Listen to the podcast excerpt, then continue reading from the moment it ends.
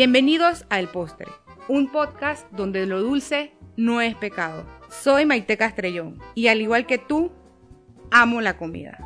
En este nuevo espacio de la prensa conversaremos semanalmente con chefs, cocineros, gente que ama comer, así como todos aquellos entusiastas de la buena cocina y de la buena comida. Buscaremos conocer qué les apasiona, el arte de la gastronomía, cómo fueron sus inicios y alguna que otra recomendación.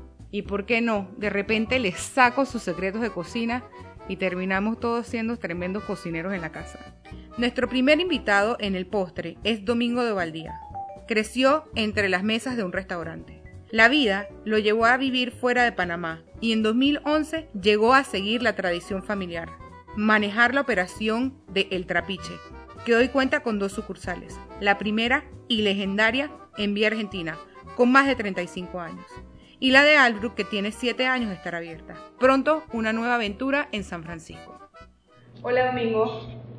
¿Qué tal Maite? ¿Cómo estás? Yo muy bien. Oye, gracias por acompañarnos en el primer podcast eh, gastronómico de la prensa. Tu desayuno, tortilla o hojaldra. Hojaldra. ¿Por qué? Crecí conociendo la hojaldra que hacían en el trapiche y para mí siempre era algo así como que un manjar, como que algo que, que yo esperaba comer, no algo como que me obligaban a comer. Eh, medio crujiente pero suave a la vez, saladita pero tiene un toque de dulce y le puedes poner queso o le puedes poner azúcar puedes hacer lo que quieras con ella. Realmente siento que a veces reemplaza el pan para los panameños en, en los lugares donde no hay pan. Y me imagino que de ahí salió la idea del legendario sándwich de hojaldra. Bueno, en realidad eso fue un súper buen accidente que ocurrió en la primera semana de apertura del restaurante. En 1983. En 1983, sí. Wow. Por supuesto que, bueno, siempre los primeros días los restaurantes cuando abren tienen ciertos, ciertos tropiecitos y uno de ellos pues se les acabó el pan y estaban haciendo emparedados en el restaurante. Llegó un cliente que pidió un emparedado, no había cómo servírselo y el mismo cliente vio cuando iban saliendo la- las hojaldras y preguntó, ¿qué eso qué es? Entonces mi papá que estaba ahí en ese momento le dijo que eso era, un, era como un pan frito, que si él quería le podíamos hacer el sándwich allá adentro. Y entonces le dijo, por favor, házmelo así mismo con eso. Y se lo comió, le gustó tanto, y mi papá quedó tan fascinado con la idea que, que salió de, del señor y le dio el emparedado combinación de hojaldra gratis. Ah, ¿De por vida? sí. Creciste corriendo por las mesas del trapiche. ¿Cuántos golpes te has dado? Bastante. Eh, desde golpes físicos de chiquillo dándome con las esquinas de las mesas hasta tener que haber cerrado negocios porque no, no daban lo que esperábamos que dieran, ¿no? De aprendizaje en, toda- en todo lo que conlleva tener un restaurante y sobre todo un restaurante con la particularidad de que es un negocio de familia. Viviste fuera por mucho tiempo. Después de estudiar hotelería y turismo, ¿cómo aplicas esto en tu estilo de gerencia hoy? Lo que me dio la oportunidad de haber trabajado en cadenas grandes, haber visto operaciones tanto de, de hostelería como de cocinas gigantes, con sistemas, con cierto nivel de profesionalismo en la estructura, que era algo a lo cual yo nunca estuve expuesto porque digamos hasta prácticamente hasta hace unos años y hasta el sol de hoy hasta cierto punto el trapiche siempre ha sido una operación muy artesanal desde contabilidad hasta compra de productos, nosotros siempre nos hemos manejado de esa forma. Y lo que yo sí entendí era de que eventualmente las personas que estaban dentro del restaurante, que le habían dado vida real a ese restaurante todos estos años, iban a dejar de estar en algún momento. Claro. Entonces pensaba en Panamá y lo poco que sentía que apreciaba, que se apreciaba lo panameño, en mi caso específicamente hablando de la comida, que empecé a decir, ¿sabes qué? Yo no quiero que eso se pierda, yo no quiero que eso se olvide, yo no quiero que cuando esa gente eh, que está ahorita mismo encargada del restaurante, mi papá se salga, o eh, eh, eh, los chefs, los cocineros que han sido de 35 años, las personas que, que realmente han hecho el trapiche, se vayan yendo, que eso muera ahí. Ok. Entonces, siento que todo ese tema me dio la preparación a mí para poder decir, ¿sabes qué? Ya yo he trabajado en cocinas, he trabajado en, en frente de la casa con clientes, acomodando todo lo que tiene que ver con el tema de servicio. He trabajado hasta en housekeeping de hoteles. Sé lo que al trapiche quizás le hace falta para ir profesionalizándose sin perder el alma. Porque el alma del trapiche es lo es todo. Y siento que mi misión tiene que salvaguardar esa alma que es el legado de, de mi familia, el trabajo de mi papá, de mi mamá, trabajando literalmente en el restaurante. Eh, por todos esos años, eso es algo que es realmente irreemplazable. Y si tú sacas eso de un restaurante, puede dejar de, ser el mismo. Okay. Eh, él mismo está con una dicotomía de si crecemos mucho más o no.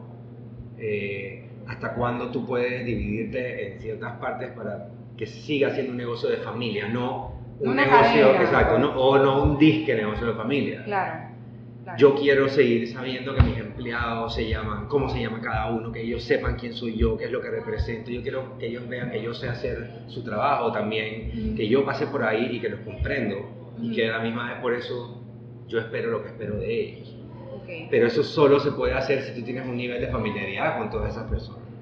Así es. Dime un consejo que te dio tu papá que sigues hoy al pie de la letra. Trabaja y no solo de boca, sino de ejemplo. Mi papá es una persona que tú lo llamas para algo que tiene que ser el trabajo y él jamás ha dicho, ok, pero.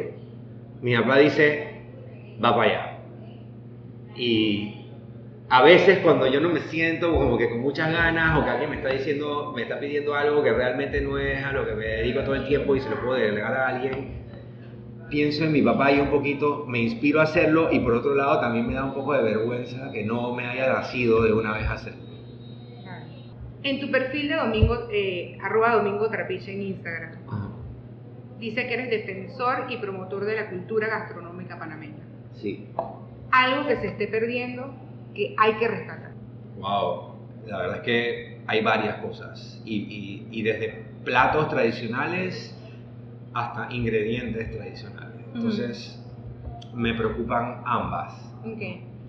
Aquí, en este foro, puedo aprovechar más para dedicarme a rescatar pues, esas tradiciones de preparaciones de comida que se están perdiendo.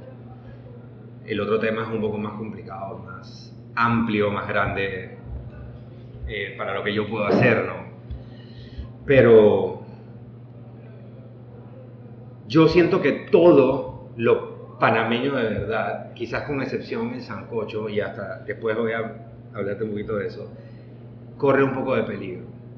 Porque están siendo reemplazadas muchas cosas por otras y en el interior me he dado cuenta que hay muchas cosas que no se están comunicando a las generaciones nuevas.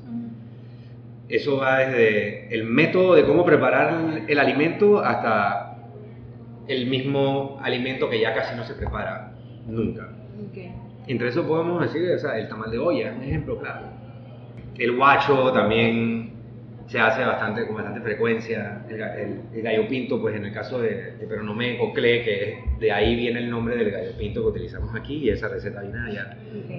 Allá todavía se conserva eso, pero en el resto del país son cosas que son variadas. ¿Cuál es el plato típico de Panamá?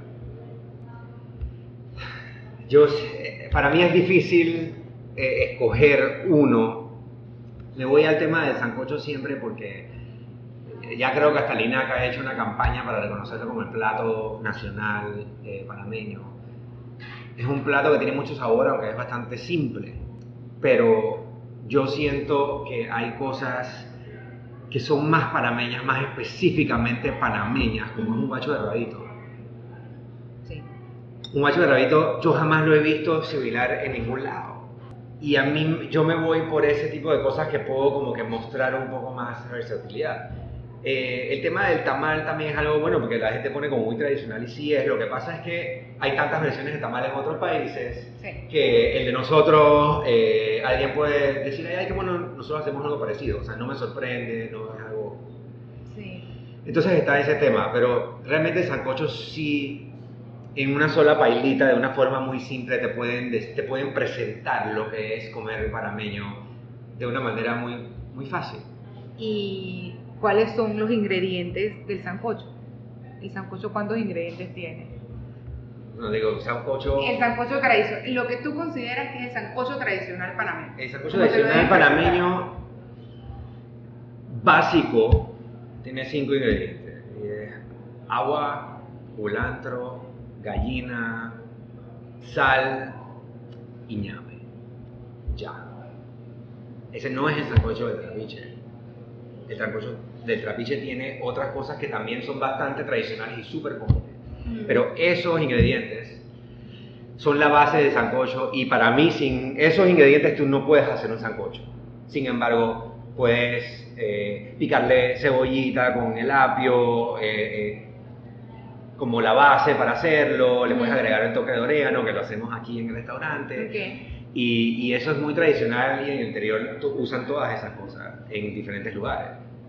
Pero la base del sancocho son esos cinco Sí, porque cuando la gente se va emocionando, porque digo, al final es una sopa que le puedes echar lo que tú quieras. A mí me gusta echarle patacones al sancocho. Yo, para mí eso es sancocho chiricano y es mi cosa favorita en el Sí. mundo. O sea, un sancocho que tiene el plátano, pues el patacón, otoe, zapallo, yuca. Comidón. Qué buena sopa esa, en verdad. Sí. Pero en provincias centrales tú le enseñas eso a alguien y tú le llamas sancocho y te puedes ganar un bofetón o por lo menos te vas a en- a encontrar 20 reclamos de que eso es sopa.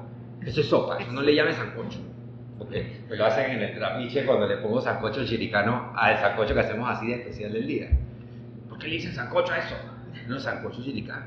Pero yo crecí tomando esa sopa y en Chiriquí, en la finca, hacían esa sopa así mismo, sancocho chiricano, era lo que le decían. ¿Y tú sabes qué significa sancocho?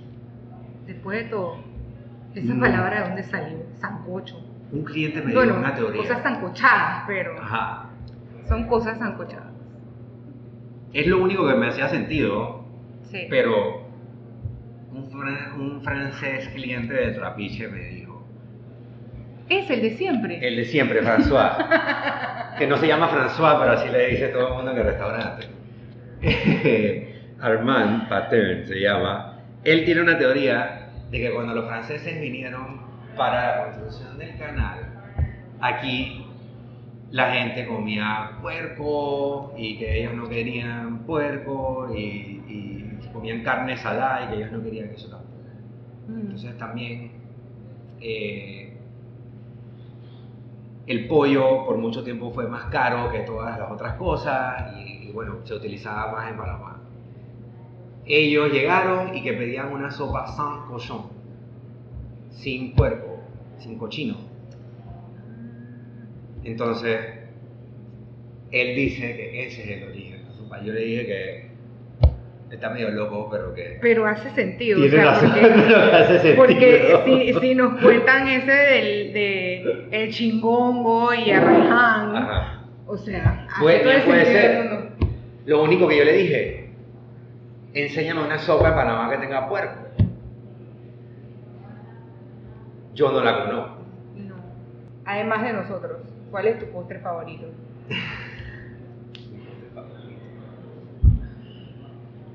Uy, me gustan todos.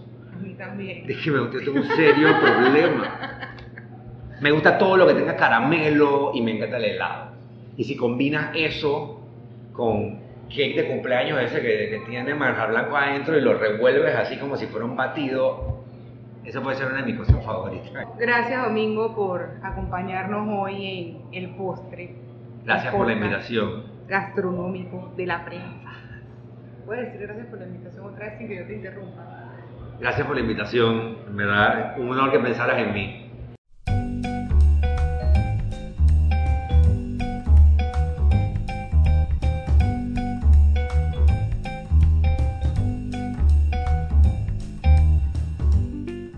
¿Se han dado cuenta que el ramen llegó a Panamá? Hoy les voy a dar un tip de cómo comerlo. Primero, te debes comer los fideos. Los fideos te los debes comer con palitos chinos. Si no sabes usar palitos chinos, que no te dé pena, pregunta por un tenedor. Te los debes comer rápidamente. Un plato de ramen no debe durar más de 15 minutos, ya que pasado ese tiempo, los fideos absorben el caldo y pierden la textura. Después que te comes los fideos, entonces te tomas el caldo. El caldo te lo tomas con la cuchara especial o puedes, sin pena, sorberlo del plato. Este es el tip de esta semana.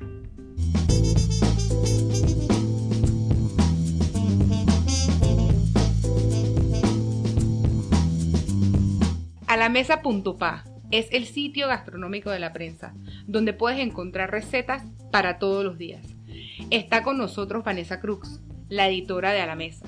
Cuéntame, Vanessa, ¿qué podemos encontrar este domingo 25 de marzo en la edición impresa A la Mesa?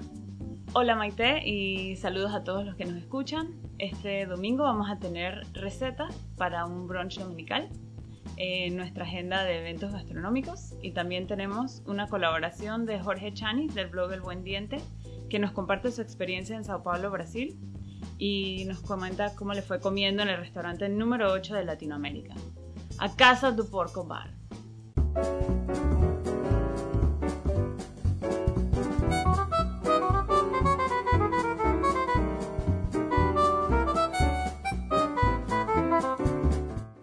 Y así termina la primera entrega del postre.